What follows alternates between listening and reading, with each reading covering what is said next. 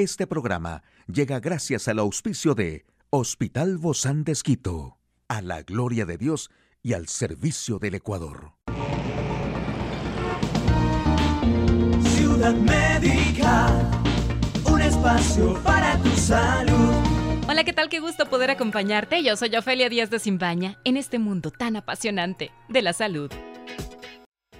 ¿Y cómo bajar de peso de forma rápida y natural con algunos cambios en tu estilo de vida? Bueno, los métodos de pérdida de peso que respaldan las investigaciones científicas incluyen algunos cambios, por ejemplo, probar el ayuno intermitente. Este ayuno es un patrón de alimentación que implica ayunos regulares a corto plazo y consumir comidas en un periodo de tiempo más corto durante el día. También varios estudios indican que el ayuno intermitente a corto plazo, que tiene una duración de hasta 24 semanas, conduce a la pérdida de peso en personas con obesidad. Y hay métodos de ayuno intermitente muy comunes que incluyen lo siguiente, ayuno en días alternos. Ayunar cada dos días y comer normalmente en los días que no se ayuna implica comer solo del 25 al 30% de las necesidades energéticas del cuerpo en los días de ayuno. También la dieta 5-2, ayuna 2 de cada 7 días. En los días de ayuno come de 500 a 600 calorías. El método 16 sobre 8 ayuna durante 16 horas y come solo durante una ventana de 8 horas. Para la mayoría de las personas la ventana de 8 horas sería alrededor del mediodía a las 8 de la noche. Y un estudio sobre este método encontró que comer durante un periodo restringido resultó en que los participantes consumieran menos calorías y perdieran peso.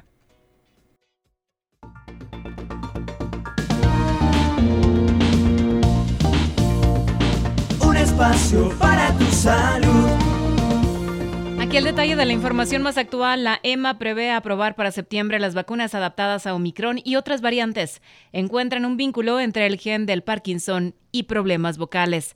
Los hombres con sobrepeso más propensos a morir de cáncer de próstata, indica un estudio.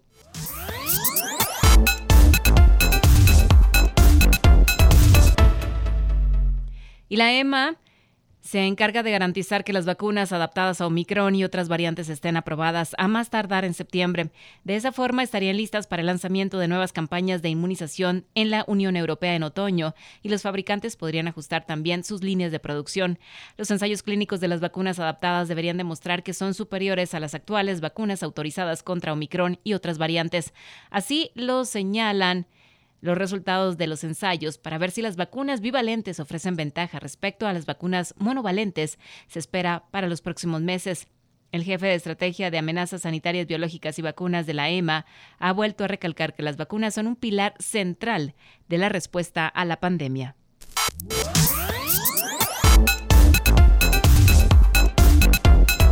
Neurocientíficos de la Universidad de Arizona en Estados Unidos han descubierto que niveles más altos de la proteína alfa-sinucleína en el cerebro pueden provocar cambios en la producción vocal.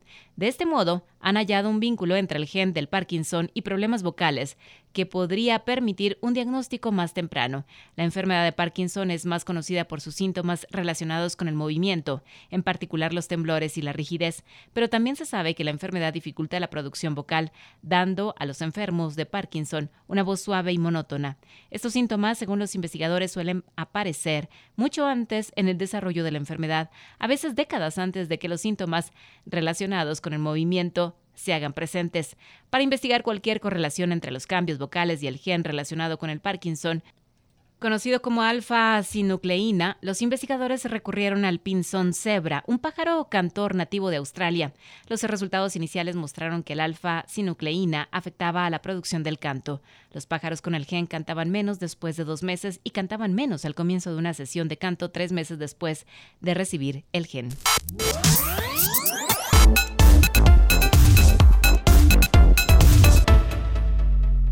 Y el riesgo de morir de cáncer de próstata es más elevado entre los hombres con sobrepeso, según un amplio estudio publicado en estos días, que sin embargo no establece un vínculo fisiológico directo.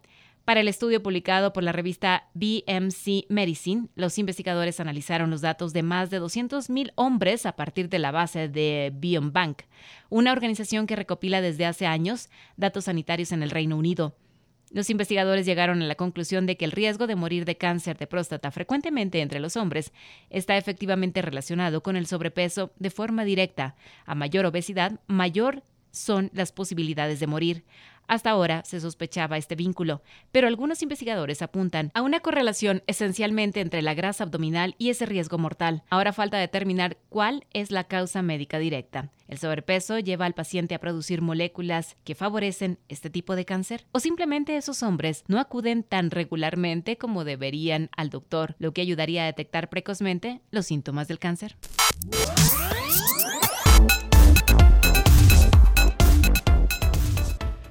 Hoy en Médico Directo hablaremos sobre la terapia del lenguaje y lo importante que es para nuestra vida. ¿Quiere saber usted más de este tema? Lo invito a que nos acompañe. Una charla amigable con nuestro invitado. Recibimos con muchísimo agrado a la doctora Angelita Chávez. Ella es fonoaudióloga del Hospital Bozán de Esquito y realmente es un tema que en este último tiempo a mí me ha apasionado muchísimo porque es importante conocer cómo manejamos nuestra voz, cómo manejamos nuestro lenguaje. Gracias, Angelita, por acompañarnos. Bienvenida. Gracias, Ofelia. Siempre es un gusto estar aquí. Bueno, para mí también, y creo que ahora más que nunca que estamos hablando de esta terapia de lenguaje, ¿qué, qué es un terapista de lenguaje para empezar antes de hablar de la terapia? El terapista de lenguaje es el profesional que evalúa, diagnostica y trata eh, todo lo que es problemas relacionados al lenguaje, a la comunicación. ¿Tiene que ver esto con que no nos podemos comunicar, no podemos articular bien? Es un sinnúmero de situaciones, ¿no? Podremos pensar desde la infancia. El, el terapista va a tratar todo lo que es problemas de articulación o dislalias, problemas de retrasos en el lenguaje. la dislalia es cuando juntamos, ¿qué, es lo que hacemos? La dislalia sería un defecto de articulación, cuando no pronuncia un determinado fonema. Por ejemplo, Por ejemplo no pronuncia la R, un niño no pronuncia la Dice L. calo en lugar de carro. Por ejemplo, o, o la combinación en vez de plátano dice pátano, o mi omisiones, sustituciones, que muchas veces pueden ser parte de un desarrollo del lenguaje, pero en un momento dado, si un niño ya tiene una edad determinada, que ya tiene que mejorar esta articulación, porque posteriormente viene el aprendizaje de la lectoescritura, que es otra forma de lenguaje, que, va muy es el lenguaje ¿no? escrito, que va a ser en base a lo que él pronuncia, en base a lo que él habla, lo que él aprenda en la lectoescritura. Entonces, muchos problemas de eh, aprendizaje pueden ser a partir de que no el niño no está articulando bien, pero puede también haber un retraso total del lenguaje en muchos problemas, eh, por ejemplo, en problemas de espectro autista, eh, podría ser eh, una ausencia de lenguaje muchas veces y diferenciar muchas veces puede ser un retraso del lenguaje simple, es decir, que el niño necesita un poco más de estimulación, pero fundamentalmente la, la intervención de la terapia va a ser eh, orientar al padre, a orientar a los padres para, que, para saber el origen, el problema, dónde está. O sea, el lenguaje tiene todo un amplio proceso fisiológico que inicia desde escuchar, luego procesar. Y todo esto gracias a un aprendizaje. Tenemos todo un año de vida, el primer año de vida, en que el niño va escuchando, escuchando, aprendiendo. Aparte de eso va succionando, va comiendo, va preparando todos sus órganos fonoarticulatorios para posteriormente tener el lenguaje. Entonces nosotros podemos ver cuando un niño inicia el lenguaje con palabritas simples, luego va combinando, luego va todo un proceso en que ya forma oraciones y se comunica. Podemos ver si es que el problema va por un retraso simple del lenguaje o si el problema va por un problema orgánico, por ejemplo, en que podría haber disglosias, cosas que son obvias en, el, en, las primeras etapas de vida, como es un labio paladar hendido. O sea, hay muchas patologías entonces que van dentro de, de toda esta terapia del lenguaje. Ahora, hay algo muy importante aquí, Angelita, que es a quién va dirigido, porque pareciera, como lo estamos mostrando en este momento, que, que iría solamente a los niños. Precisamente, como te comentaba inicialmente, sería la primera adquisición del lenguaje. Podemos tener problemas de dislalias, de disglosias, pero también hay muchos problemas neurológicos neurológicos que podrían causar un problema de lenguaje, como es el problema de disfasias en el caso de niños, por ejemplo, un accidente. Por ejemplo, claro. hay niños que tienen un retraso muy importante del lenguaje. Y la diferencia va a ser, viene en terapia de lenguaje. Los niños que tenían un retraso simple, que no tenían un problema neurológico van a desarrollar su lenguaje.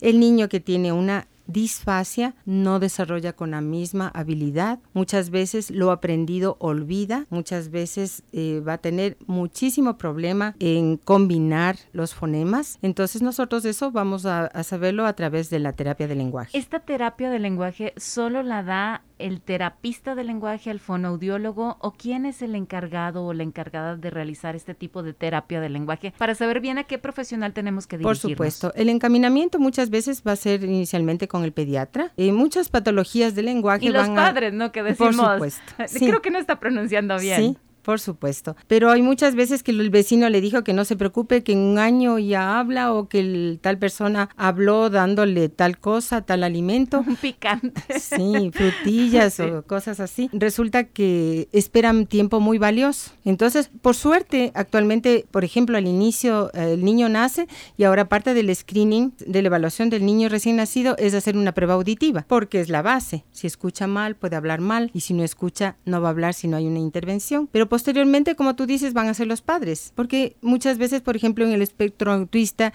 el niño no mira, eh, los gestos son diferentes, la interacción social es diferente. Entonces, muchas patologías van a ser tratadas por el terapista de lenguaje, pero muchas patologías tienen interacción con la psicología, con la neurología y obviamente la pediatría es la base porque es la que va a dirigir, ¿no? Y ustedes la, los, la que va a encaminar. los fonoaudiólogos, ¿no? Que, que Claro. tienen que hacer esta Así terapia. es. ¿Cuáles son los beneficios de recibir la terapia del lenguaje? ¿Qué diferencia tiene un niño? Obviamente, ¿no? Pues que sí ha recibido como la preparación, la educación para esto y un niño que no lo ha recibido. no tener problemas en después en el aprendizaje. Desarrollar un lenguaje adecuado, porque nosotros el lenguaje comunicamos absolutamente todo. A veces no nos damos Emociones, eh, pensamientos, es todo el lenguaje. Somos seres sociales ante todo. Entonces, si un niño tiene problemas de articulación, por ejemplo, muchas veces los niños se burlan, hay problemas de autoestima, entonces la competencia social ante todo va a ser lo principal, que después tenga una buena base para sus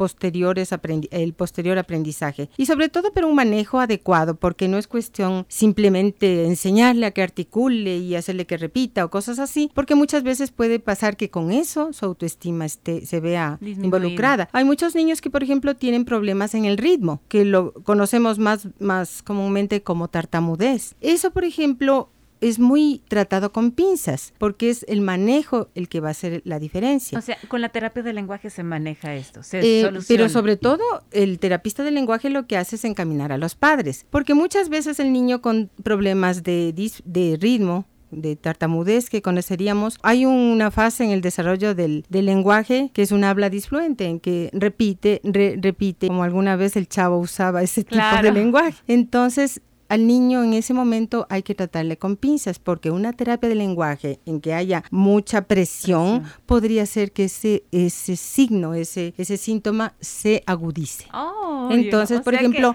hay que ir con el corregir. especialista. Exactamente, corregir, pedir que repita, presionar hacen que muchas veces se instale la tartamudez. Entonces Wow. es un manejo con pinzas que sí tiene que ser el adecuado. Muchísimas gracias, Angelita. Creo que nos dejaste realmente con mucha instrucción, con muchas ideas muy claras de lo que es una terapia de lenguaje y habrá que profundizar muchísimo más. Claro que sí, porque hay muchas patologías en que inter- interviene el, el, eh, terapista del lenguaje, como es patologías de deglución, patologías de voz, patologías auditivas, Que las podemos tratar en otro patología, momento. exactamente, con mucho gusto. Muchísimas gracias, doctora Angelita Chávez. Ella es fonoaudióloga del Hospital Bozán de Esquito. A usted, amigo y amiga, a seguirnos cuidando, por favor. Hasta la próxima. Puedes escuchar de nuevo este programa en radio hcjb.org. Este programa llegó a usted gracias al gentil auspicio de Hospital Bozán de Esquito, a la gloria de Dios y al servicio del Ecuador.